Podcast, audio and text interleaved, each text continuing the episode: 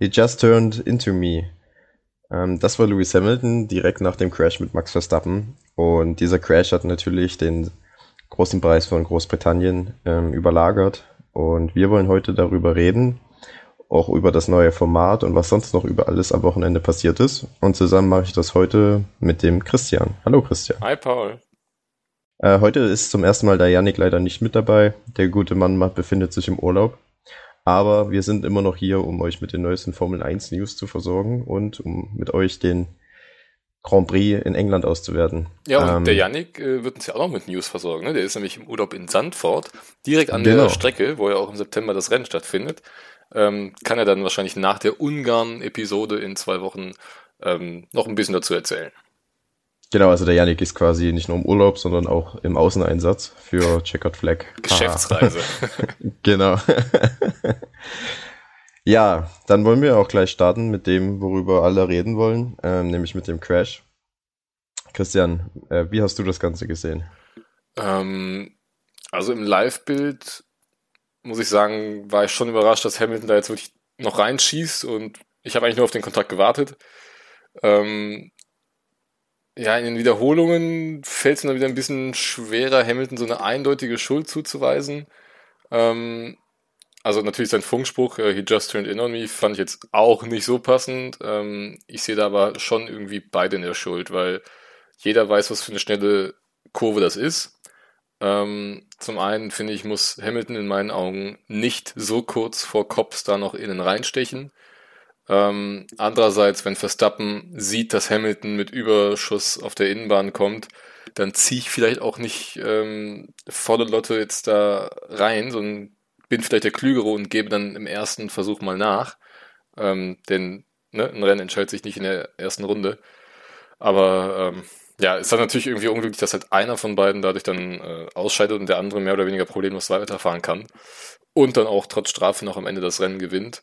Ähm, ja, irgendwie ein unschönes Eingreifen in die WM, aber ganz so empört wie, wie viele in der Formel 1 Community bin ich jetzt nicht über diesen Unfall.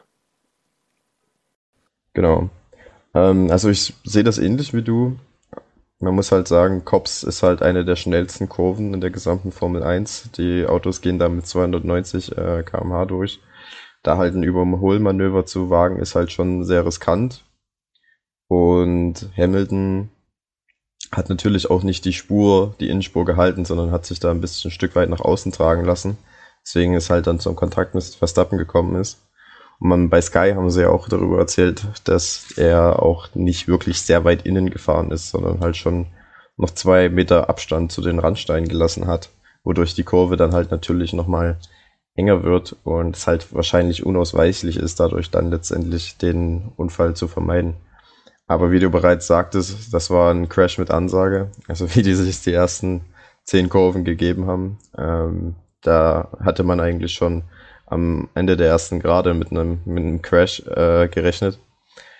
Ähm, das Problem halt an der Sache ist, ich, und das ist wahrscheinlich auch der Grund, warum sich so viele aufregen, ist, ähm, dass die Strafe halt so, ja, auswirkslos auf die Situation ist. Also die Strafe hat halt Hamilton nichts geschadet, obwohl er, also ich, obwohl er Schuld hat im Sinne, also letztendlich war er nicht direkt neben Verstappen, sondern klar dahinter. Es war jetzt kein brutal böser, unmenschlicher Fehler, so wie das äh, auf Red Bull-Seite dann hin, hingestellt wurde. Aber dazu kommen wir noch. Aber tendenziell ist die Schuld halt eher bei Hamilton. Ähm, und das halt ja, die Strafe, die er dafür erhält, letztendlich keine Auswirkungen auf ihn hat, ist, glaube ich, das, was viele Leute halt aufregt. Ja. Aber das ist halt die Formel 1 so, ne? Ja, aber ähm, also Schuld bei Hamilton, tendenziell bin ich auch dabei. Ich habe mir auch, bevor dann die Meldung von der Rennleitung kam, habe ich halt für mich gesagt, 10 Sekunden Zeitstrafe für Lewis Hamilton wäre für mich jetzt gerade voll angebracht. Und die kam dann halt auch so. Da war ich dann relativ zufrieden, dass äh, die Rennleitung da zum ersten Mal irgendwie so entschieden haben, diese Saison, wie man es auch selbst ähm, einschätzen würde. Ähm, andererseits, du hast ja schon gesagt, man hat in der ersten Kurve schon damit gerechnet, oder auf der ersten langen Geraden auf der Wellington Straight. Und da war Hamilton ja eigentlich auch schon fast vor Verstappen, oder er war vor Verstappen, und Verstappen drückt sich ja trotzdem nochmal sehr riskant rein, innen ja. durch. Und wenn man jetzt mal sich die Karriere von Max Verstappen anguckt, ähm, seine Fahrweise ist schon mal sehr aggressiv. Und natürlich hat ihn das auch ja, in manchen Teilen dahin gebracht, wo er heute steht. Ähm, aber ich habe halt auch oft von dieser Meinung dann gelesen, ähm, er wird jetzt mit seiner eigenen Medizin gefüttert. Ähm, viele Fahrer haben nämlich dasselbe Problem, sag ich mal, wenn sie den Verstappen im, im Rückspiegel sehen und er setzt dann innen an, dann hast du als Fahrer die Möglichkeit, entweder ich lasse ihm Platz oder ich bin raus. Weil Verstappen mhm. eben selber auch unfassbar aggressiv auf der Innenbahn ist. Ähm, deswegen hätte es mich halt mal interessiert, wie es jetzt gewesen wäre, wenn vertauschte Rollen gewesen wären.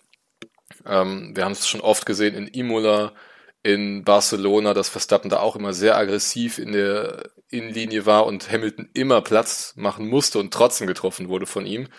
Nicht mit den Auswirkungen jetzt wie bei dem 290 km/h Unfall in Silverstone, aber letztendlich, ja, ich meine, es ist halt Racing, ne? Also du kannst nicht erwarten, dass ähm, jemand sagt, ja, okay, das ist eine, eine, schnelle Kurve, das ist jetzt ein ungeschriebenes Gesetz, das wir da nicht überholen. Ähm, die wollen schon noch überholen und ähm, ja, ich glaube, in dem, in dem Moment das zu entscheiden, das wird niemand von uns je irgendwie beurteilen können, wie schwer das ist. Aber ähm, ich sehe da trotzdem irgendwo immer noch eine Schuld bei beiden. Also 10 Sekunden Strafe für Hamilton trotzdem gerechtfertigt, aber als er dann nach dem Rennen gesagt hat, ich sehe mich nicht in der Position, mich zu entschuldigen, konnte ich es noch ein Stück weit verstehen, sag ich mal so. Ja, ich konnte das nicht verstehen. Also es ist nicht so schwarz und weiß, wie das jetzt auch gerade in den sozialen Medien dargestellt wird. Also Verstappen hätte den Unfall auch verhindern können, das muss man eindeutig so sagen. Ähm, aber es ist einfach, ich finde, das hat was mit Anstand zu tun. Wenn ich einen Konkurrenten, einen Kollegen, ich meine, das sind ja trotzdem Kollegen und ja, Rivalen, die sich respektieren, zumindest war das bisher immer so. Wenn ich den halt mit äh, 290 kmh rausschieße, unbeabsichtigt natürlich, und der mit 51 G ins, äh, in die Barriere einschlägt und ins Krankenhaus muss, dann kann ich mich dann nach dem Rennen nicht hinstellen wie so ein beleidigter Junge und sagen, also ich weiß nicht, wofür, wofür ich mich entschuldigen sollte. Ja, aber überleg doch mal, also er fährt unterm Safety Car an Verstappen vorbei, an der Unfallstelle, fragt dann ja nach, wie es ihm geht übers Teamradio und im Teamradio sagen sie ihm, ähm, ja, Verstappen ist ausgestiegen. So, jetzt stellen wir uns ja. mal vor, wir sitzen in einem Rennwagen, fahren ein Rennen und hören aus unserer Boxengasse, aus unserem Teamfunk, er ist ausgestiegen, dann denkst du ja, okay, ihm geht's soweit gut, es ist irgendwie nichts Schweres und dann hakst du es, glaube ich, für dich innerlich ab. Und dann fährst du halt erstmal so weiter, auch mit dem Mindset, so dem wird schon gut gehen. Der Hamilton weiß ja nicht direkt, dass es 51 G waren beim Einschlag von Verstappen. Klar wird er auch direkt gewusst haben, dass es ein heftiger Einschlag ist, aber ähm, ja, ich meine, es ist halt ein Rennunfall, ne? Also sowas kann halt jedem mal passieren und die Gefahr vielleicht, warum viele Fahrer das Wort der Entschuldigung vermeiden, ist vielleicht, weil sie dann befürchten, dass es irgendwie noch im Nachhinein irgendwas geben könnte oder dass sie dann im, im nächsten Rennen halt noch äh, strenger beäugt werden, weißt du? Also dass verm bloß vermeiden also. zu sagen, ja, ich entschuldige mich, ich hätte es verhindern können, weil dann stellst du dich ja selber wieder äh, ja quasi zum Angriff verfügbar. Und ähm, da kann ich mir schon vorstellen, dass da auch die Fahrer von ihren PR-Teams irgendwie darauf hingewiesen werden, das Wort Entschuldigung zu unterlassen. Also ich glaube, dass das falsch ist. Ähm, ich erinnere mich zum Beispiel an, an Bahrain im letzten Jahr, wo Perez seinen Sieg ähm, holen konnte. Da hat ihn ja Leclerc in der ersten Runde rausgeschmissen und ähm, im Nachhinein ist er ja auch zu ihm hingegangen und hat sich dafür entschuldigt. Und das war eine ähnliche Situation, wo Leclerc innen durch wollte und ihn dann halt äh, am Hinterrad getroffen hat und rausgeschossen hat. Und da ja. konnte Perez sogar noch weiterfahren. Ne? Das war jetzt nicht wie bei Max Verstappen und er ist trotzdem hingegangen und hat sich entschuldigt. Also ich finde, das hat halt auch irgendwas mit Anstand zu tun. Ich kann es nicht äh, wieder nochmal wiederholen. Ähm, ja, aber andererseits ist, ist da auch wieder die, die Stelle anders gewesen, dass sie da halt zu dritt waren in Bahrain. Ne? Da konnte Perez dann nicht noch ausweichen, weil links ihm nur, neben ihm noch der Verstappen war. Verstappen hätte jetzt halt auch zurückziehen können. Ähm, was ja, halt nur wieder. Also ich verstehe. Das Ding ist halt, ja. das Ding ist halt, äh, Hamilton war halt nicht neben Verstappen.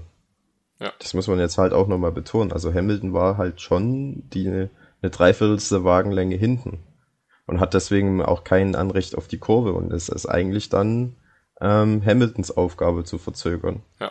Natürlich hätte Verstappen den Unfall vermeiden können, aber ganz ehrlich, wer würde in so einer WM-Kampfsituation, ähm, wenn er außen ist und vorne ist, denken, dass der andere ihn hinten rausdrücken wird? Also damit rechnet man ja nicht. Ja, aber und ich, einerseits denke ich mir dann, ja, wenn, wenn ich außen bin, dann gebe ich halt sozusagen die Kampflinie frei. So, und Verstappen hat ja, ist ja ein bisschen mittig gefahren, dann hat Hamilton ja angetäuscht und ist dann innen gewesen. So, und wenn Verstappen von vornherein innen ge gewesen wäre, wäre es vielleicht gar nicht zu der Nummer gekommen. Oder Hamilton ja. wäre dann derjenige außen gewesen und Verstappen hätte ihn rausgeschossen. Also. Ja, die, die äußere Linie ist halt in Kopf die Ideallinie, ne? Ja. Deswegen ist Verstappen wahrscheinlich nicht ganz nach rechts gezogen. Ja, ja, klar, ähm, man hat ja auch bei Hamilton gesehen, was für ein Untersteuern er dann hatte. Also deswegen hat er sich wahrscheinlich auch immer weiter vom Curb entfernt. Ich, ich tue mich da ein bisschen schwer zu sagen, dass er da absichtlich zwei, drei Meter Platz gelassen hat zum Scheitern. Nee, nee, das, das, das will ich auch nicht sagen. Aber also es ist halt in der halt Beurteilung, das ist in der Kurve, Beurteilung halt ja. wahrscheinlich mit eingeflossen, warum es die Strafe gegeben genau, hat. Genau, das weiß man halt eigentlich vorher, dass äh, wenn man die Kurve mit dem Tempo innen anfährt, dass man die nicht so bekommen kann. Ja, es geht mir, also ich will jetzt auch gar nicht sagen, dass was Hamilton gemacht hat, ist geisteskrank, wie das äh, Christian Horner dann im Anschluss gesagt hat. Ähm, das ist halt einfach Racing. Ich finde es halt einfach nur pietätslos, ähm, mich dann am Ende noch im Interview hinzustellen und zu sagen, ja, ich wüsste nicht, wofür ich mich entschuldigen sollte. Also selbst wenn du der Meinung bist, dass du, ähm, dass du alles richtig gemacht hast, das, und das ist legitim in Hamiltons Fall, kannst du dich nicht hinstellen, wenn du einen Kollegen ins Krankenhaus geschickt hast und, gesagen, und sagen, ich habe keinen Grund, mich zu entschuldigen, weil das hat einfach was mit Anstand zu tun. Und das sind halt immer noch Kollegen. Und ähm, es geht, klar geht es um eine Weltmeisterschaft, aber es, im Endeffekt ist es auch nur ein Sport. Und wenn ich halt höre, dass äh, irgendjemand durch irgendeine Situation mit mir persönlich ins Krankenhaus musste, warum auch immer, dann ist es doch, ähm, dann klar entschuldige ich mich dann. Das hat halt auch irgendwo was, ja, das, das hat was mit Erziehung zu tun, mit einem guten Charakter. Und das hat Hamilton halt, ja, hat halt gezeigt, dass er kein großer Champion ist in meinen Augen in diesem Rennen. Auch die Art und Weise, wie, äh, wie er gefeiert hatte äh, da nach dem Rennsieg, mhm. war auch ziemlich respektlos. Ja, das da war auch ein bisschen zu viel. Ja. Und auch Max Verstappen hat es ja gesagt, also hat auf Twitter geschrieben, ähm, ja, zu sehen, wie Luis gefeiert hat nach dem Unfall, während ich im Krankenhaus liege, ist äh, ja ziemlich respektlos und äh, ja, ja, zeigt halt keinen guten Charakter. Ähm, wenn wir jetzt aber auch nochmal dann äh, zu den Teamchefs kommen, du hast es schon angesprochen, Horner und Marco, ähm, dass Horner ja gesagt hätte, ähm, Hamilton hätte Verstappen absichtlich ins Krankenhaus gefahren. Ähm, das sind halt auch schon wieder unnötige ja, Keilereien da zwischen den Chefs, die sich dann wieder zu wichtig nehmen. Ähm, ich glaube 2013 war das, da hat Vettel auch innen in Cops überholt und ähm, ich meine, es war gegen Alonso. Und äh, Alonso hat dann eben auch auf der Außenbahn, also auf der Ideallinie, zurückgezogen, ähm, weil er wahrscheinlich wusste, wenn ich da jetzt auch mit durchziehe, dann kracht es. Und deswegen war halt meine Ansicht, dass wenn Verstappen sieht, dass Hamilton da jetzt mit so einem Schwung hinter ihm rauskommt und auch auf jeden Fall neben ihm sein wird in der Kurve, selbst wenn es noch eine halbe Wagenlänge zurück ist, dann riskiere ich doch nicht in der ersten Runde das ganze Rennen mit so einem Unfall. So, also ich meine, Verstappen hat doch auch schon in dem, Sprintrennen gezeigt, dass er die Pace halt hat. So, es wären noch 50 Runden gewesen, wo er äh, Hamilton eventuell noch mal mit einer Strategie auch hätte, ähm, hätte überholen können. Also ja, für mich auf jeden Fall beide Parteien daran beteiligt und dieses ähm, ah, Trash-Talk da dann von Christian Horner, pff, naja, er hat jetzt in dieser Saison ähm, schon mehrfach gezeigt, dass er vielleicht nicht der würdigere Teamchef der beiden ist ähm, und Hamilton vielleicht nicht der würdigere Champion. Also ich sehe das ähnlich wie du. Der Unfall hätte auf jeden Fall auch von Verstappen vermieden werden können und es wäre in seiner Situation wahrscheinlich auch schlauer gewesen, einfach nachzugeben im Hinterkopf, dass man das schnellere Auto hat und dass man halt schon einen komfortablen Vorsprung in der WM hat. Ja. Da, da stimme ich dir komplett zu und auch, ja, Helmut Marko hat ja dann auch gesagt, dass, ähm, ja, also Hamilton quasi härter bestraft gehört und hat dann halt auch den, die Rennsperre ins Gespräch gebracht. Also, dass Hamilton quasi ein Rennen aussetzen muss als faire Strafe, weil Verstappen halt durch ihn das Rennen auch nicht beenden konnte. Ja, aber wenn wir damit anfangen, dann findet jedes zweite Rennen nur noch mit äh, 12, 13 Fahrern statt. Das ist es, genau. Ähm, weil ich finde, das war halt ein Unfall, klar. Man kann Hamilton auch ja, die größere Schuld geben, aber solche Unfälle passieren im Mittelfeld oder im hinteren Teil des Feldes jedes Rennen. Ja. Und wenn wir wirklich wegen jedem Unfall ähm, eine Rennsperre aussprechen, dann fahren wir wahrscheinlich die meiste Zeit nur mit dem halben Feld. Ja. Es ist halt auch in meinen Augen komplett übertrieben und ähm, ich glaube, es tut auch Red Bull nicht gut, jetzt hier versuchen mit Protest einlegen und mit ähm, Druck ausüben in den Medien. Ähm, das ist auch nicht der richtige Weg, um letztendlich Weltmeister zu werden. Nein, so, die müssen sich jetzt halt konzentrieren, dass die nächsten Rennen wieder besser laufen als Sil- Silverstone. Ähm, dann könnten wir auch langsam dazu kommen, so das Feld da mal von hinten aufzuräumen. Ähm, über Verstappen haben wir jetzt schon relativ lang geredet. Ähm, aber wir hatten ja jetzt dieses Wochenende eine Besonderheit. Es gab noch ein zweites Rennen, wenn man so will, das aber eigentlich nur ein Qualifying war, ähm, nämlich das neue Sprint-Qualifying. Und ähm, bevor wir die einzelnen Fahrer da jetzt bewerten, vielleicht kurz deine Einschätzung. Wie fandest du es jetzt? Also ich war positiv überrascht. Ähm, es war sehr unterhaltsam, fand ich, auf jeden Fall. Ähm, was mich ein bisschen gestört hat, oder wo ich mir dann im Nachhinein so überlegt habe, gestört ist vielleicht das falsche Wort, ist die, wenn man dieses Rennformat behalten wollen würde, was wahrscheinlich nicht passiert, ähm, dass man das vielleicht das Format am Wochenende nochmal umarbeitet und das Qualifying, also das richtige Qualifying mit dem Zeitenfahren, ähm, vielleicht eher Samstagvormittags macht Mhm. freitags die Trainings lässt und dann das Sprint Ja. Qualifying ähm, dann Samstagnachmittag macht, weil das zweite freie Training, das war ein bisschen sinnlos, weil halt auch schon die Park ge gegolten haben Ja. äh, nach dem Freitags-Qualifying und ja, das war dann halt ein Session ohne Wert. Ähm, ansonsten fand ich es eigentlich, ja, es war halt ein kurzes Rennen mit guter Action, ähm, fand ich sehr unterhaltsam, wie gesagt. Mich stört es immer noch, dass es, äh, dass die ersten drei Punkte bekommen, Mhm. weil ich das ziemlich, ja, das vergrößert halt den, den Abstand von der Spitze zum Mittelfeld noch und so weiter. Und äh, früher oder bisher gibt's im Qualifying ja auch keine Punkte für die Pole Position. Ja. Ähm, deswegen würde ich das auch nicht im Sprint Qualifying äh, behalten wollen. Ja. Und man müsste, man müsste sich halt auch überlegen, wie man, welche Bezeichnung man dem Sieger des Sprint Qualifyings ähm, dann gibt, weil ich finde, das ist keine Pole Position im klassischen Sinne. Nee. Ähm, da müsste man halt auch noch mal was finden, eine bessere Lösung meiner Meinung nach. Aber an sich glaube ich, ist es ganz unterhaltsam und was ich halt auch gut finde an der Sache, ist, dass es jetzt schwieriger wird, ein gutes Wochenende zu haben. Weil bisher hattest du quasi zwei Sessions, wo du ja abliefern musst, um gute Ergebnisse zu erzielen. Das waren das Qualifying und das Rennen. Und jetzt hast du halt drei Sessions, auf, bei denen, auf die es ankommt. Ja, also du musst die, die Fehl, also die Möglichkeit, Fehler zu machen, die halt letztendlich kostspielig werden, sind nochmal deutlich höher geworden dadurch. Ja. Ähm, und das könnte halt für mehr Durcheinander und für mehr Spannung sorgen. Also ich war, kurz gesagt, ich war positiv überrascht. Ähm, und ja, also es hat mich nicht so gestört, wie ich erwartet hätte, dass, dass das Sprint Qualifying stattfindet.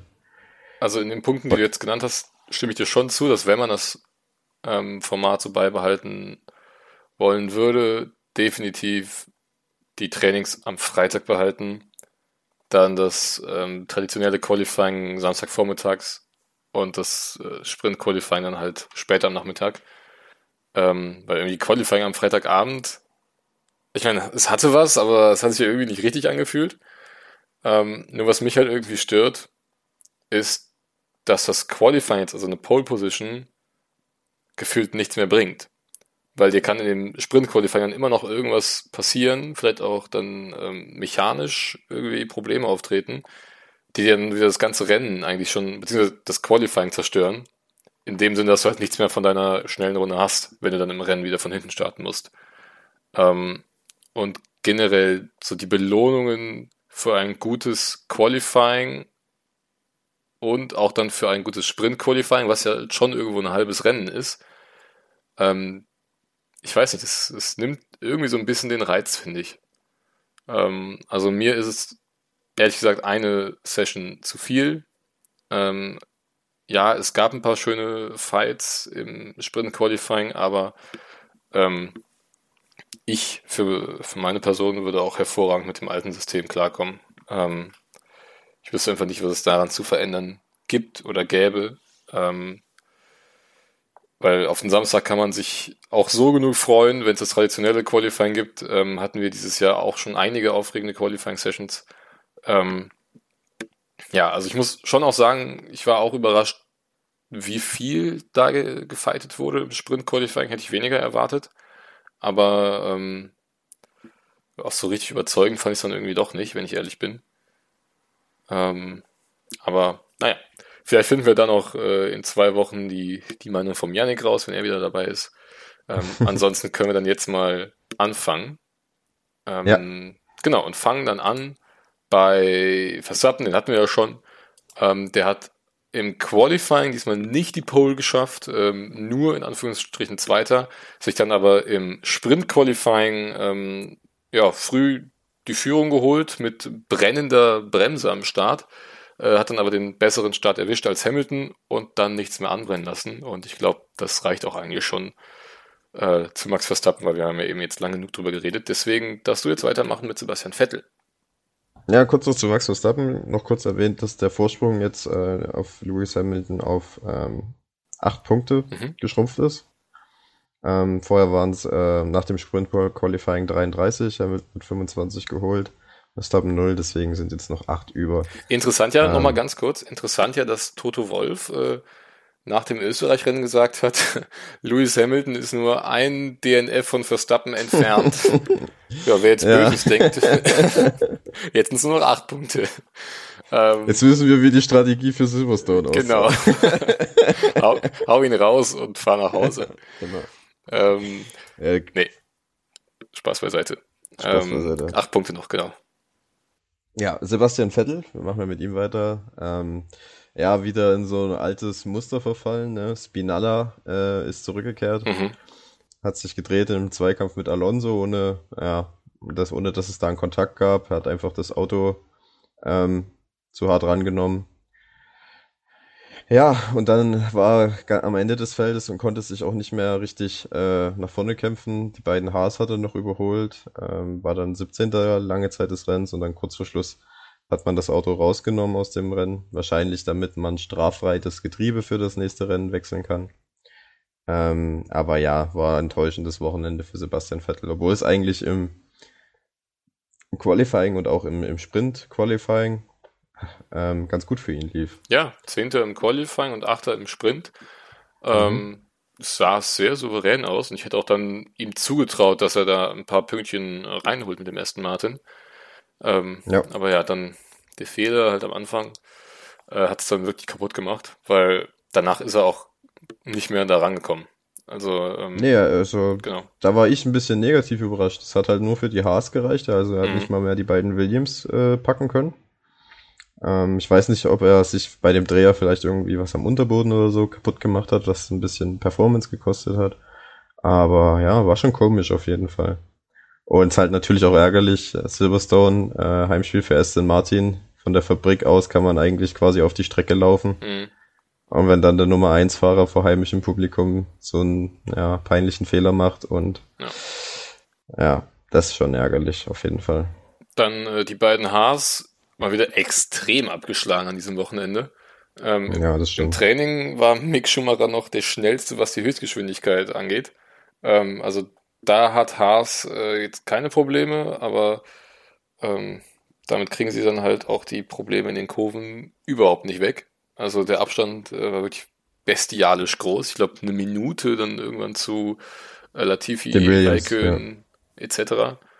Ähm, und Mick Schumacher war ja eigentlich lange Zeit vor Mazepin und dann nach dem Boxenstopp ähm, ist Mazepin dann an ihm vorbeigegangen, weil Schumacher, das konnte man im Fernsehen nicht sehen, in dem Worldfeed ähm, wohl Probleme mit dem Lenkrad hatte. Also es, da ist wohl der Display ausgefallen und ähm, mhm. ja, soll dann wohl zu einer Menge Komplikationen geführt haben, wodurch Mazepin dann vorbeigegangen ist. Aber groß war der Abstand dann zwischen den beiden letztendlich, glaube ich, nicht, ne? Zwei, drei Sekündchen? Hm, ich glaube anderthalb Sekunden sogar nur, aber ja, ja also für Haas äh, kann diese Saison nicht schnell genug vorbeigehen, weil es sind halt die, das Team belegt halt automatisch die beiden letzten Plätze, wenn nichts passiert. Ja. Und der, der Gefühl, vom Gefühl her ist der Abstand zu Williams auch nochmal größer geworden im Verlauf der Saison. Und jetzt ist es halt, ja, ist halt die goldene Ananas da hinten zwischen den beiden. mehr, mehr kann man dazu nicht sagen. Und die haben wahrscheinlich nur das schnellste Auto auf der Geraden, weil das Auto halt null Abtrieb hat. Ja. das, ist, das ist wahrscheinlich die Ursache. Vielleicht geht in Monza was, aber ich wage es zu bezweifeln. Ja, interessanter Call. Ja, ich meine, äh, Monza besteht eigentlich aus vier langen Geraden mhm. mit äh, jeweils einer Schikane dazwischen, grob formuliert. Da könnte vielleicht äh, der Abstand zu den Williams und zum Rest des Mittelfelds auf jeden Fall ein bisschen kleiner sein. Ja, aber durchaus. Genau. Ähm, ähm, ja, nächster wäre Sergio Perez. Ähm, ja. Qualifying, ja, fünfter Platz. Ähm, ja, das ist okay. Das ja, ist auch also nur, fünfter Platz. nur knapp geschlagen von äh, Leclerc, aber halt schon weit weg auch von Bottas, ne? Also über eine halbe Sekunde. Ja. Und dann im Sprint-Qualifying eben diesen Fehler gehabt, den Dreher ähm, zwischen Beckett und Scheppel, wo er zu früh aufs Gas gegangen ist. Eindeutig Fahrerfehler, oder? Ja, finde ich auch. Ähm, das war, muss er sich selber zuschreiben. Und das, das was du vor uns auch im, im Sprint äh, über das Sprint Qualifying gesagt hast, dass man sich da halt sehr viel versauen kann. Ja. Ähm, das hat als Sergio Perez gut demonstriert. Ich meine, klar, das Risiko Und, hat jeder, ne? Aber ähm, ja. trotzdem. Ist halt, äh, ist halt ärgerlich, aber man muss halt auch sagen, ähm, Perez hat sich halt auch schwer getan, durchs Feld zu kommen. Ähm, ist da lange in so einem DRS-Train hängen geblieben zwischen Stroll und äh, Alonso. Also hinter Stroll und Alonso. Ähm, kam da nicht vorbei. Was ich ein bisschen komisch fand, war, dass man ihn dann noch zum zweiten Mal reingeholt hat. Das hatte, wollte ich gerade ansprechen, ja. Perez in den Punkten lag. Und äh, obwohl vorhersehbar war, dass er diese Zeit mit dem zusätzlichen Boxenstopp nicht normal herausfahren würde. Also diese strategische Entscheidung fand ich sehr merkwürdig. Ja, und da, dadurch, dass Perez halt auch nicht in die Punkte gekommen ist, ähm, steht bei Red Bull halt die Null. Ähm, Mercedes hat 40 Punkte geholt. Ähm, 44 Punkte war der Vorsprung in der KWM vor Silverstone. Das heißt, da sind es jetzt auch nur noch vier Punkte Abstand. Also Mercedes ist es halt eigentlich gelungen, mit einem Rennen den Rückstand, den Red Bull über die letzten fünf Rennen aufgebaut hat, wieder aufzuholen. Ja, was ich halt auch nicht verstanden habe, war ja, dass Perez, ähm, glaube ich, als einziger auf den harten Reifen gestartet ist. Ne? Also dem hätte ich noch am wenigsten zugetraut, dass er eine Zweistopp-Strategie fährt. Ja. Ähm, das fand ich auch schon komisch. Die ja. haben den ja, glaube ich, mit, äh, schon in Runde 14 oder 15. Genau, er hatte mit den harten Reifen als einer der ersten gestoppt. Noch vor den anderen, die ja. auf Mediums gefahren sind. Ähm, ja, irgendwie ganz komische Strategie. Äh, hat irgendwie alles nicht so ganz gepasst für Red Bull an diesem Wochenende. Ähm, kommen wir weiter zu Kimi Räikkönen. Ja, 15. im Rennen, äh, 17. im Qualifying und 13. im Sprint. Das äh, war dann auch ganz gut, aber dann die Rennpace hat dann wieder gefehlt. Äh, ja, wüsste ich jetzt nicht, was da noch großartig zu sagen ist. Ja, war noch ein Dreher dabei, ne? Genau. Bei Kimi im Rennen. Ja, im Duell mit Perez. Ähm, genau in meinen Augen aber auch klarer Fehler von Kimi, weil Perez war ja. durch, äh, es war zu eng, da muss er zurückziehen. Ja, die Fehler häufen sich leider ein bisschen bei Kimi in ja. letzter Zeit. Hatten wir jetzt schon öfters drüber gesprochen, ne? Genau. Ähm, vielleicht noch eine Sache zu Mick Schumacher ganz kurz, ähm, weil ich das eben vergessen hatte. In dem Moment, wo er von Hamilton überrundet wurde, ich weiß gar nicht, ich müsste so um Runde 30 gewesen sein. Ähm, da war Hamilton gerade mit Norris unterwegs, nachdem er ihn, glaube ich, überholt hatte. Ähm, dann wurde Mick Schumacher ähm, auf der Hanger Straight überrundet von Hamilton und Norris und hat das erst ganz spät gesehen. Hat Hamilton erst spät durchgelassen und sich dann aber wieder dazwischen gedrängelt und Norris nicht durchgelassen. Das war der Moment, wo Hamilton den Norris komplett weggezogen ist.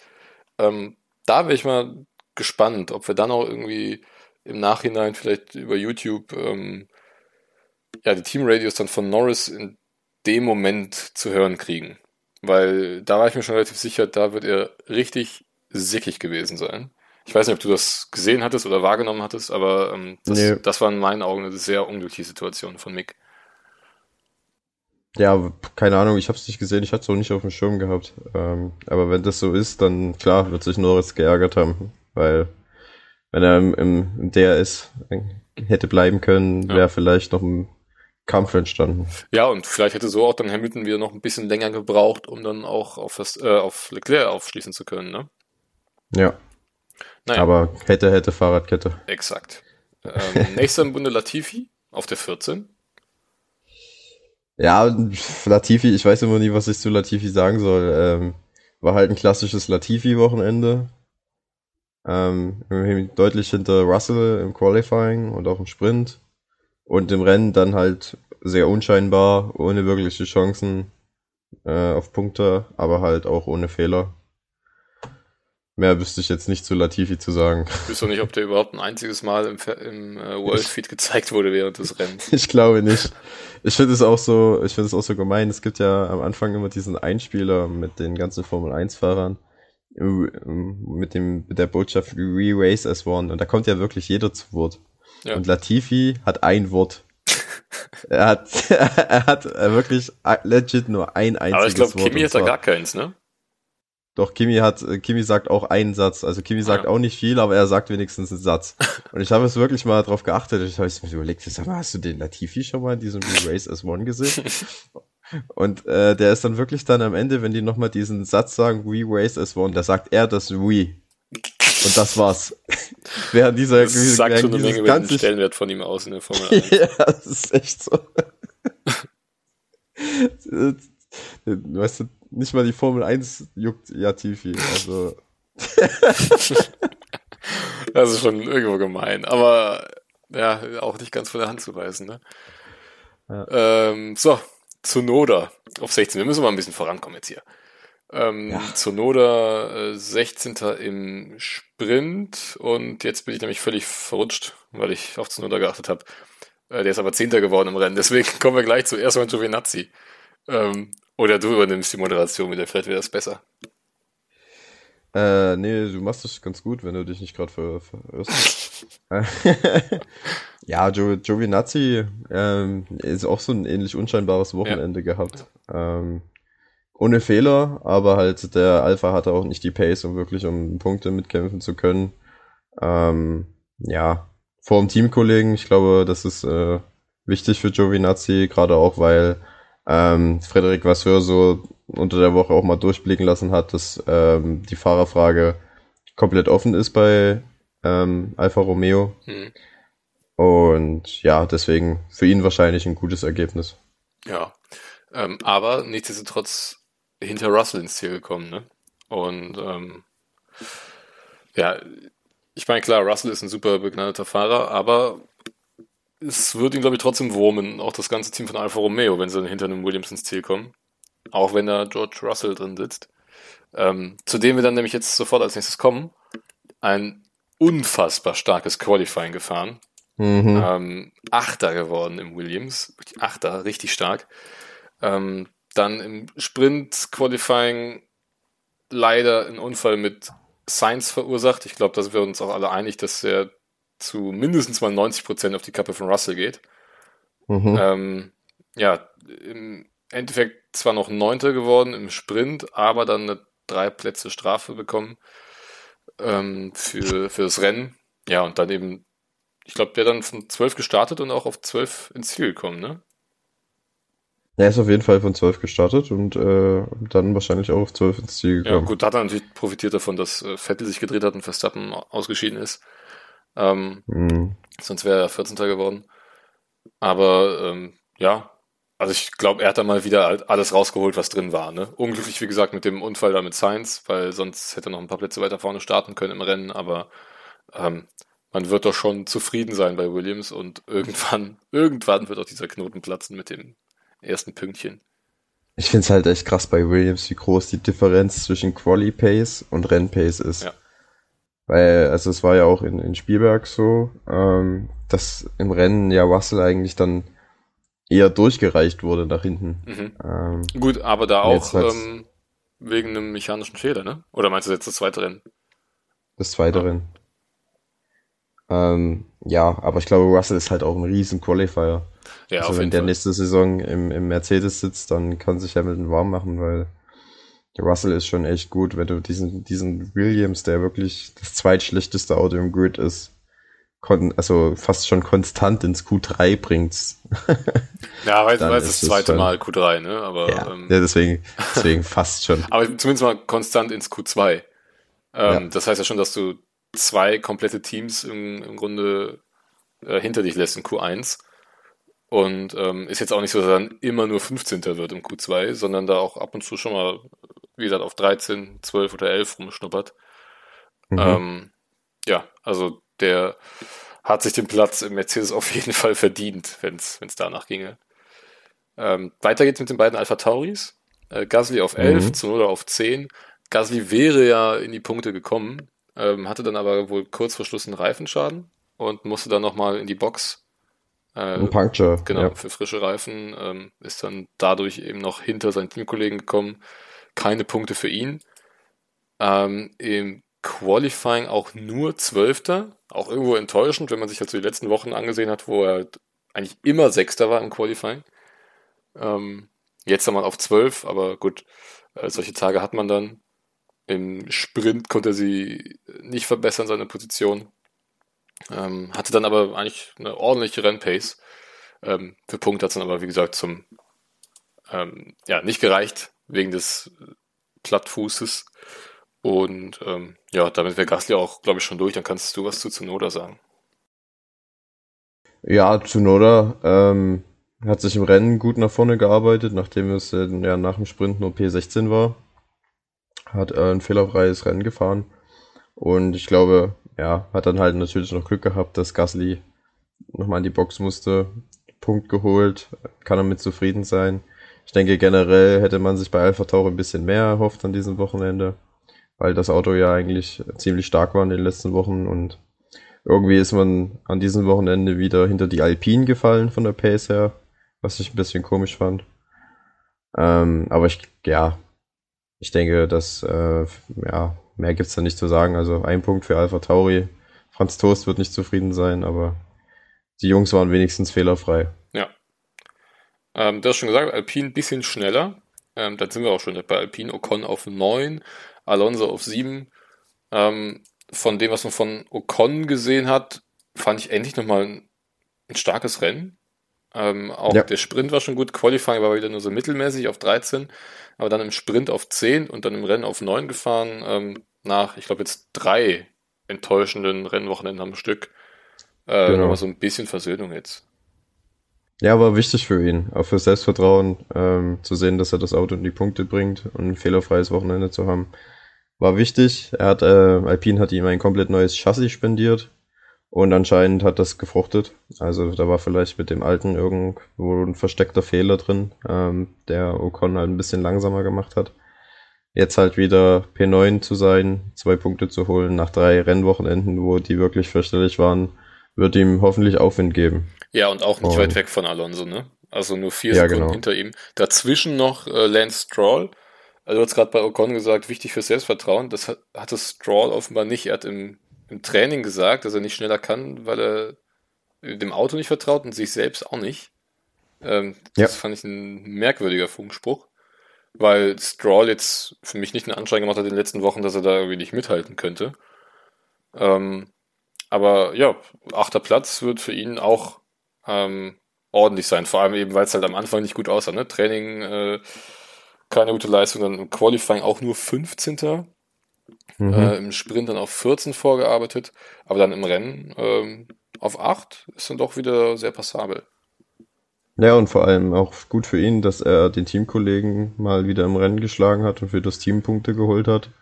Nachdem Vettel ihn ja so in den letzten Rennen ein bisschen den Rang abgelaufen ist bei, bei Aston Martin, konnte er sich wieder ein bisschen ranpirschen und ich fand es auch erfrischend, mal zu sagen, äh, dass man ein Fahrer am Funk sagt, ähm, ich habe kein Selbstvertrauen. Ähm, das ist ja ein Funkspruch, den man sehr selten hört. Mhm. Und fand ich erfrischend ehrlich. Und ja, für Stroll ein rundum gelungenes Wochenende dann durch das, äh, durch das Rennergebnis. Ja. Ähm, noch ein bisschen besser lief dann für Alonso, weil der im Qualifying mhm. jetzt eigentlich auch nicht den Anschein erweckt hat, als könnte er da jetzt ganz oben äh, angreifen. Ähm, Elfter, äh, ja, ist halt so das, was man vom Alpin, glaube ich, gerade erwartet, ne? Aber dann ja. absolut bombastischen Start im Sprint hingelegt. Ähm, ist dann da Siebter geworden, hat natürlich auch mit aller Macht verteidigt gegen äh, Vettel, Vettel äh, am Rande der Legalität. Ähm, ja, und dann auch fehlerfreies Rennen wieder gefahren, ne? Auf P7 ins Ziel gekommen. Ja, ich glaube, so Alonso ist äh, zurück, so richtig. Ähm, hatte ja schon in, in Österreich ein gutes Rennen und äh, jetzt auch in äh, England wieder sehr gut unterwegs. Klar, der, der schnellere der beiden Alpins ähm, nach zweijähriger Pause. Also der Altmeister hat es wirklich noch drauf und diese erste Runde im Sprint äh, Qualifying, die war ja wirklich legendär. Ähm, also er kann auf jeden Fall zufrieden sein und für mich als äh, alten Nostalgiker war es schön, äh, Alonso und Vettel wieder mal kämpfen zu sehen ja. gegeneinander. Auch wenn es nur um Platz 7 und 8 ging, aber war, war cool. Interessant könnte dann auch Ungarn werden, ne? Weil ich glaube 2005, 6, äh, als Alonso zweimal Weltmeister wurde, war Ungarn auch sein Terrain. Mhm, ja. Äh, Ungarn ist eine Strecke, die ihm sehr gut liegt, das stimmt. Vielleicht äh, kann er da ja äh, die Ferrari angreifen, wer weiß. Ähm, und dann kommen wir auch schon zu den Ferraris. Ähm, als erstes zu Carlos Sainz auf der 6. Ähm, ja, im Sprint, wie gesagt, ein bisschen davon halt gelitten, ne, dass Russell ihn da äh, getroffen hat. Wurde dann da nur Elfter, Qualifying Neunter, ja, langsamer als Russell im Qualifying, das ist glaube ich auch schon eine Klatsche, wenn du im Ferrari sitzt. Ja. Ähm, ja, aber dann im Rennen auch wieder eine richtig gute Pace äh, drin gehabt. Am Ende Sechster und auch nur knapp hinter Ricardo. Und ich bin mir sicher, er hätte viel schneller fahren können, aber eben durch die Dirty Air ist er einfach nicht vorbeigekommen an Ricardo. Ja, er steckte ja wirklich äh, den ganzen zweiten Teil des Rennens hinter Ricciardo fest und hat da absolut keinen Weg vorbei gefunden.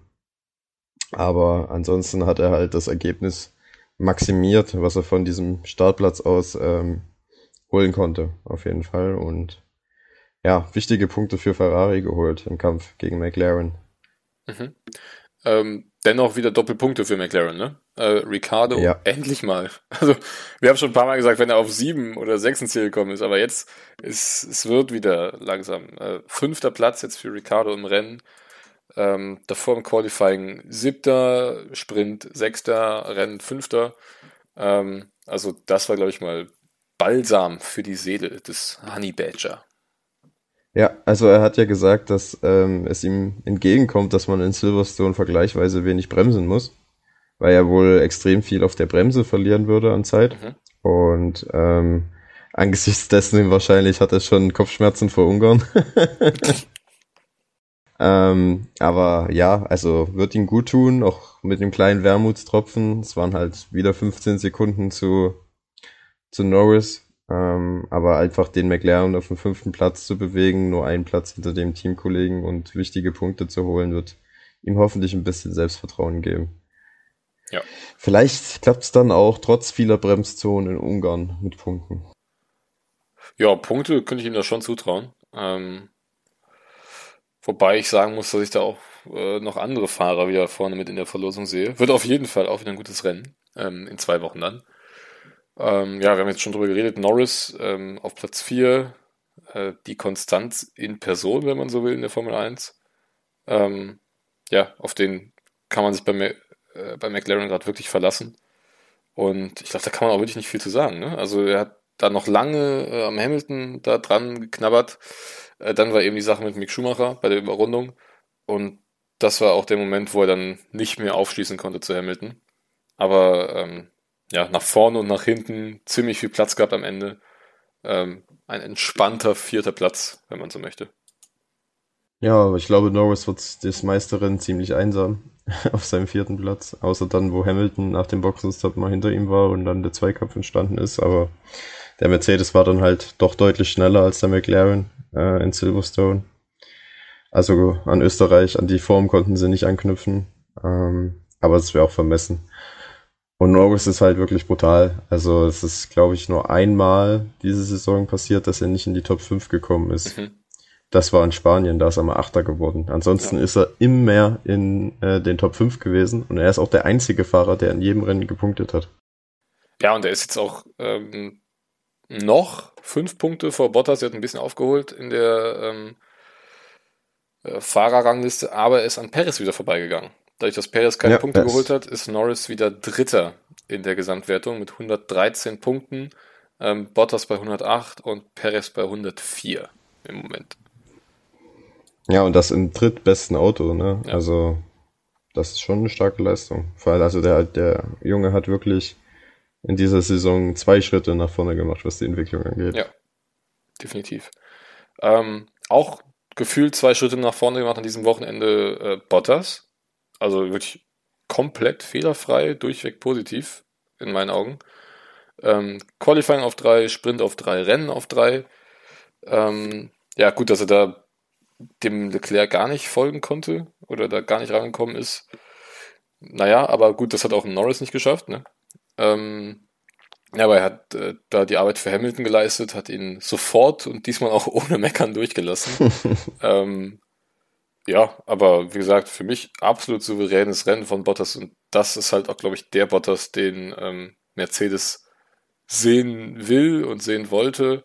Ähm, vielleicht aber halt zu spät. Wer weiß, was da mit Russell schon hinter verschlossenen Türen äh, geregelt wurde. Ja, also war wirklich ein gutes Wochenende von Bottas. Er hatte ja in Österreich ähm, zwei, hat er ja auch äh, den zweiten Platz geholt. Also jetzt das zweite Podium für ihn in Folge. Das quasi, quasi das Trendbarometer geht nach oben bei ihm.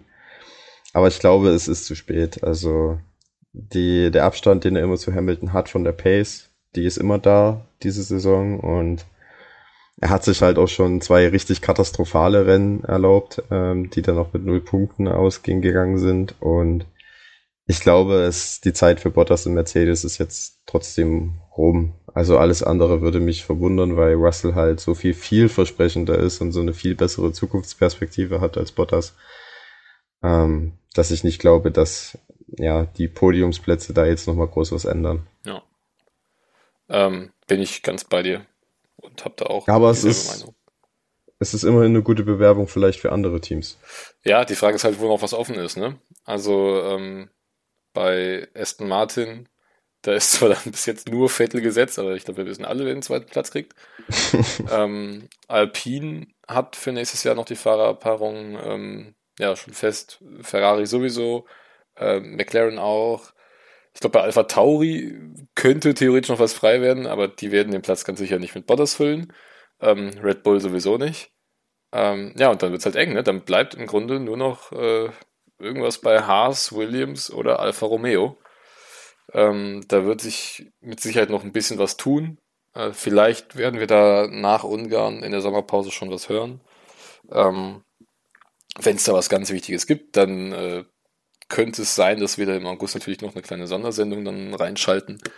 Ähm, aber ja, ich denke mal, bis äh, Belgien nach der Sommerpause ähm, weiß ich nicht, ob wir da schon irgendwie groß was, äh, was hören.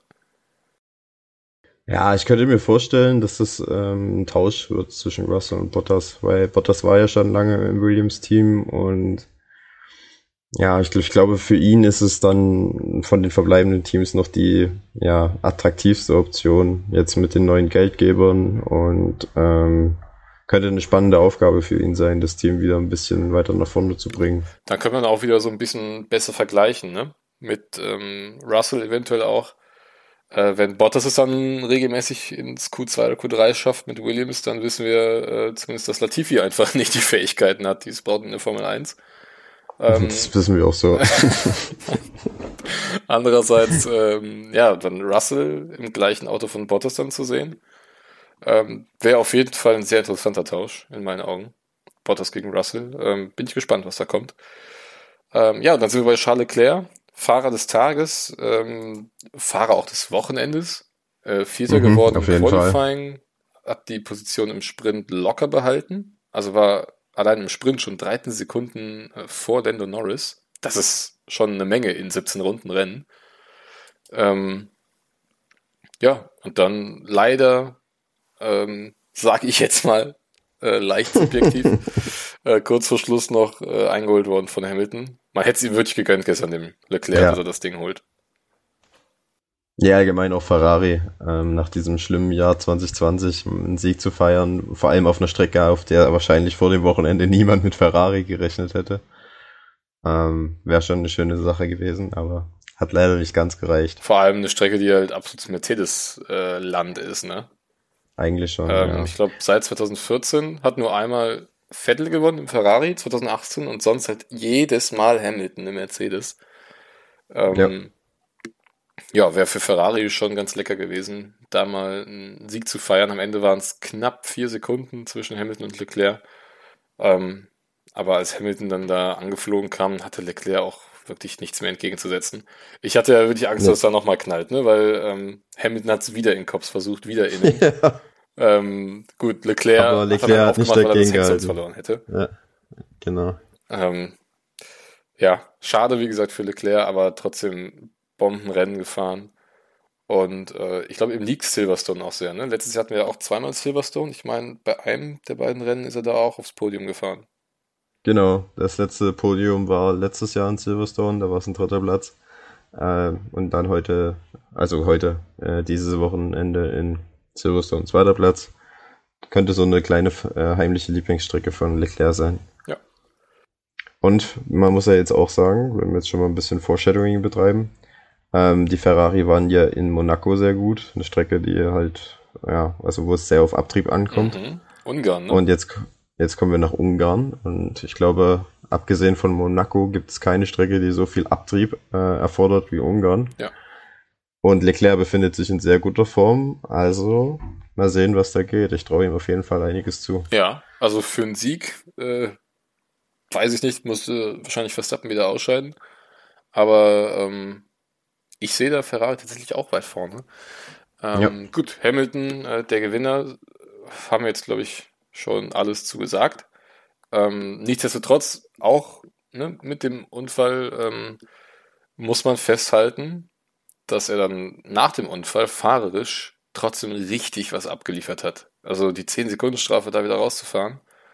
Ähm, klar, ne, Bottas hat es ihm auch nicht schwer gemacht, da durchzumarschieren, aber ähm, er hat schon gezeigt, warum er siebenfacher Weltmeister ist. Ja, fahrerisch ist Hamilton über alle Zweifel erhaben. Also wenn es jemanden gibt, der sich hinstellt und sagt, Hamilton ist kein guter Fahrer, der versteht nicht wirklich viel von der Formel 1, aber ja, also verhalten wie ein Champion hat er sich nicht. Ja. Ähm, das muss man ihm wirklich ankreiden und ich finde, das war auch das erste Mal, dass Hamilton auch so ein bisschen unfair gewesen ist ähm, in dem Titelkampf. Ja, Gut, in den anderen Jahren war der Vorsprung meistens zu groß. Ne? Ja. Ähm, 2016 mit Rosberg, der hat es dann ja in Spanien äh, auch ähnlich versucht, sage ich mal, ähm, wo er die dann auch beide rausgeschossen hat. Äh, nee, aber ähm, fährt da schon richtig ordentlich und ähm, ich würde mal sagen, wir kommen jetzt schon mal zum Tippspiel, zumindest zu den Ergebnissen. Ja, wollen wir nicht erst noch die News machen? Wenn du News hast, wir gerne auch davor. Ähm, bitte. Genau. Also, naja, Sauber hat äh, den Vertrag mit Alfa Romeo verlängert mhm. ähm, um, mehrere Jahre. Also die Partnerschaft bleibt bestehen. Ähm, das ist jetzt nicht weiter überraschend. Was überraschend war, ist, dass Ferrari das Recht verloren hat, äh, einen Fahrer zu besetzen. Also zukünftig hat ausschließlich Sauber in Form von Frederic Vasseur ähm, wieder die, das Kommando über beide Cockpits. Gilt das dann schon ab 2022? Das gilt ab nächster Saison, ja. Das wäre dann nämlich, ähm, wenn man so will, eine schlechte Nachricht für Mick Schumacher, ne? Ja, also Frederik Vasseur hat in der Stellungnahme dann auch nochmal betont, ähm, dass Ferrari natürlich äh, einen hervorragenden Pool an Talenten hat und dass es natürlich auch sein kann, dass man sich wieder eines Ferrari Junior bedient, aber dass man jetzt halt nicht mehr gezwungen ist, äh, ja. äh, mindestens ein Ferrari-Fahrer als Pilot zu halten. Also für mich klingt das schon so, als könnte es sein, dass Giovinazzi ähm, als erfahrener Fahrer im Team bleibt und man vielleicht ähm, ja einen Mick Schumacher oder so holt. Ähm, Kann durchaus ja. möglich sein. Interessant finde ich nämlich noch, dass wir äh, momentan in der Formel 2 ja Theo Pocher haben, der sauber Junior ist. Äh, ja. Ein ganz junger Franzose, 18 glaube ich, nee, 17 sogar erst. 2003er Jahrgang. Ähm, letztes Jahr Formel 3 gefahren, schon ziemlich stark, ist dann frühzeitig, also noch vor Saisonende in die Formel 2 schon hochgerutscht und ist eben dieses Jahr jetzt ähm, ja vollständiger Formel 2 Fahrer und an diesem Wochenende in Silverstone meine ich auch zweimal in die Punkte gefahren. Äh, korrig mhm. Korrigiere mich, wenn es äh, sogar dreimal waren, aber. Nee, waren zweimal. Einmal ist er nicht ins Ziel gekommen. Also Pocher auf jeden Fall ein Anwärter in naher Zukunft auch in der, ähm, in der Formel 1 an den Start zu gehen. Und ähm, ja. auch dazu kann ich was sagen. Also Frederik Vasseur soll intern wohl gesagt haben, dass äh, er dem Pusher wohl gerne noch ein weiteres Lehrjahr in der Formel 2 geben würde. Ja, ja gut, ist auch nur also, verständlich, ne? Ich meine, er ist erst 17. Genau, also ähm, wahrscheinlich. Dem läuft die Zeit jetzt wird, nicht weg. Wahrscheinlich wird es jetzt nächste Saison nichts werden, aber für 2023 dann wird Theo Pocher wahrscheinlich weit oben auf der ähm, Alfa Romeo Liste stehen, weil es ist wirklich ein Riesentalent und halt äh, schon seit vielen Jahren sauber Junior. Ja, ist, äh, ich habe es gerade nachgeguckt, sechster momentan in der Formel 2 Wertung. Ähm, das wie gesagt mit 17, ne? Und ähm, da sind schon noch ganz andere Fahrer auch in der Formel 2 unterwegs, von denen man eigentlich mehr erwarten würde, die auch erfahrener sind, die zum Beispiel Ferrari oder Alpine Junioren sind, wie ein Markus Armstrong, wie ein Christian Lundgaard. ähm, also selbst, also, selbst vor Liam Lawson und Felipe Drogovic und Daruvala, die auch in der letzten Saison alle schon richtig stark waren in der Formel 2. Ähm, ja, das ist schon beeindruckend, was Pocher da gerade hinlegt. Ja, aber ich muss dich äh, ein bisschen korrigieren. Von Markus Armstrong erwarte ich eigentlich gar nichts in der Formel 2. nee, aber die Erwartungen waren ja äh, vor allem letztes Jahr noch deutlich höher. Ja, das stimmt. Mal so auszudrücken. Ähm, ja, ansonsten Formel 2, wie gesagt, auch noch an diesem Wochenende gewesen. Ähm, wir hatten da Guan Yu Zhu, der, der wieder das äh, Feature Race am Sonntag gewonnen hat, äh, der Chinese. Davor zwei unglückliche Rennen gehabt, beziehungsweise halt äh, ja, im ersten Rennen ausgeschieden dementsprechend im zweiten Rennen von weit hinten gestartet, konnte dann da nichts mehr ähm, gerade biegen und wurde deswegen jetzt äh, überholt in der Gesamtwertung. Oscar Piastri, jetzt der Gesamtführende in der Formel 2, das nur an der Stelle, die fahren dann ähm, in Monza wieder mit im September. Mhm. Und dann wurde an diesem Wochenende als letzte große News noch das neue 2022er Auto vorgestellt. Mhm. Äh, diesmal in Full-Size-Größe und ähm, ja, wir haben quasi einen kleinen Vorgeschmack bekommen, wie die Formel 1 nächstes Jahr aussehen wird. Und ja, also mir persönlich gefällt das Design sehr gut. Ich finde, es sieht sehr aggressiv aus, auch mit diesen 18 Zoll Reifen. Ähm, ich finde, da ist optisch absolut kein Downgrade und wenn das die ähm, Anforderung verspricht, also das, das Auto wurde ja maßgeblich dazu designt, dass die Fahrer hintereinander herfahren können, ohne dabei so viel Abtrieb zu verlieren. Ja. Dafür wurden quasi die ganzen Flügelchen an den Bartsports und am Frontflügel ähm, reduziert und man versucht jetzt halt mehr Abtrieb über den Unterboden zu generieren. Deswegen sehen die Autos deutlich anders aus, aber nicht schlechter meiner Meinung nach. Ja, auch, das, das, auch das DRS wird, glaube ich, verändert. Ne? Also es ähm, findet jetzt nicht mehr am Heckflügel statt, sondern äh, auch irgendwo am Unterboden. Äh, muss ich zugeben, muss ich mir alles noch mal ein bisschen genauer ähm, zu Augen führen. Ähm, aber grundsätzlich finde ich das neue Design auch gelungen. Ähm, es sieht ein bisschen stark nach Indica aus, wenn du mich fragst. Aber ähm, das finde ich jetzt erstmal nicht super negativ einzuschätzen. Ähm, nee, ich fand es auch äh, richtig gut, richtig aggressiv, wie du gesagt hast. Ähm, Freue ich mich schon drauf, auf die ersten äh, Vorstellungen der neuen Lackierungen dann. Ja, ich glaube, die Formel 1 äh, mit Budget über Grenze und dann mit den Autos, die wirklich für gutes Racing entwickelt wurden, das könnte wirklich sehr spannend werden in den zukünftigen Jahren und auch deutlich enger als wir das, was wir in den letzten Jahren so erlebt haben. Ja. Für uns als Fans natürlich nur positiv. Ja, also es ist eben dringend notwendig, dass äh, man da besser hinterherfahren kann. Ne? Das hat man ja jetzt auch wieder gesehen, allein in der Sektion äh, Maggots, Beckets, dass, Chapel, yes. dass du da einfach noch eine knappe halbe Sekunde rausfahren kannst als äh, Vorherfahrender.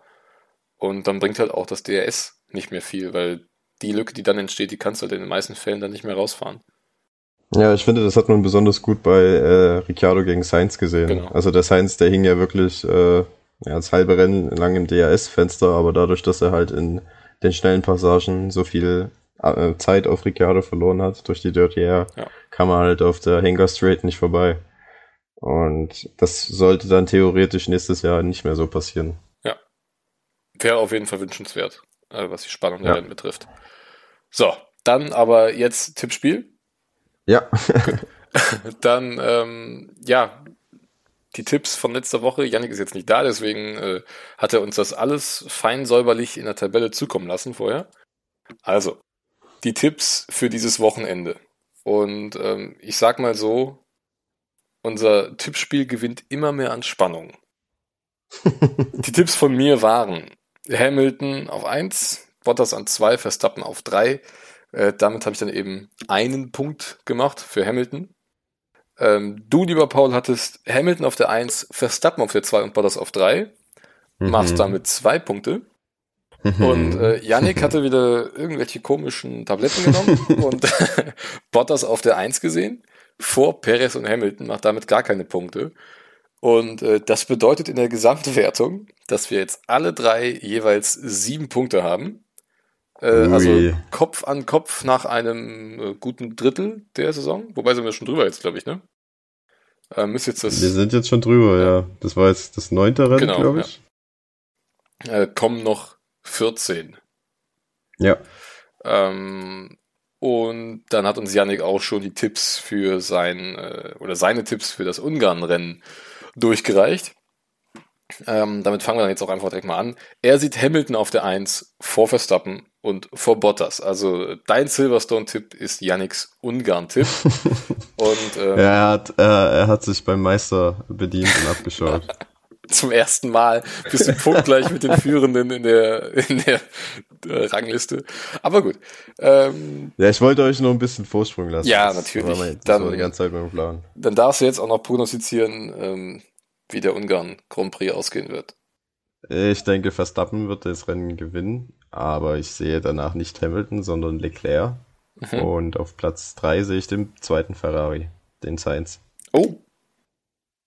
Interessant. Ich denke, dass äh, Mercedes in Ungarn wieder deutlich mehr Probleme haben wird, weil es äh, in Ungarn nicht so viele schnellen Kurven gibt, wo der Mercedes äh, eigentlich am meisten Zeit gewinnt, sondern viele langsame und mittelschnelle. Und da ist halt mechanischer Grip gefragt und der ist halt bei Ferrari, wie wir in Monaco gesehen haben, dann ja doch ein bisschen stärker vorhanden. Mhm. Und gerade auch, weil Leclerc dieses Wochenende schon so gut war ähm, und Sainz nicht weit weg von Leclerc ist, denke ich, dass äh, Ferrari dieses Wochenende oder nächstes Rennwochenende für Furore sorgen wird. Ja. Ähm, dann gebe ich noch meinen Tipp dazu und äh, sehe auch tatsächlich Verstappen ähm, dann doch uneinholbar vorne. Ähm, auf zwei dann Lando Norris und auf drei Charles Leclerc. Das wären, Okay. äh, wären meine Top 3 für Ungarn. Ich glaube auch, dass Mercedes da irgendwie wieder ähm, ja, schwieriges Wochenende erleben wird. Dann auch wieder mit altem Format, ne? Also äh, Ja. ein Qualifying am Samstag, beziehungsweise das dreiteilige Qualifying am Samstag und das Rennen am Sonntag. Das Format, wie wir es jetzt an diesem Wochenende hatten mit Silverstone, ähm, kommt dann nochmal in Monza und in Brasilien. Korrigiere mich, wenn ich falsch liege. Ich meine, es sind äh, Monza und Brasilien. Also Monza ist auf jeden Fall safe. Das dritte Rennen ist noch nicht offiziell bekannt. Okay, gut. Also man munkelt Brasilien, Ja. aber bestätigt ist bisher nur Monza. Okay, dann kann, kann natürlich auch sein, dass ich das damit verwechsel, dass ähm, Monza und Brasilien definitiv auch im Free TV übertragen werden. Ihr wisst, auf welchem Sender das ist. Ähm, ja, kann natürlich sein, dass ich das damit verwechselt habe. Ne? Aber Monza als ähm, äh, Sprint-Test wird auf jeden Fall auch nochmal dabei sein. Ähm, das äh, dritte Rennen werden wir euch dann natürlich informieren, wenn das dann feststeht, ähm, wie wir euch ja auch über Instagram über das neue Auto informiert haben. Ähm, da hatten wir es in der Story. Ähm, ja, also damit nochmal der Aufruf. Folgt uns ruhig auf allen Social Media Kanälen. Lasst uns Feedback da, äh, wenn es euch gefällt oder wenn es euch nicht gefällt und ihr Verbesserungsvorschläge habt. Ansonsten, Paul, überlasse ich dir das letzte Wort. Genau, also vielen Dank fürs Zuhören an alle da draußen und bleibt stark. Die nächsten zwei Wochen gehen schnell vorbei. Dann ist wieder Ungarn und dann gibt es auch die neue Folge Checkout Flag. Passt auf euch auf und bleibt gesund und wir hören uns wieder. Macht's gut. Ciao.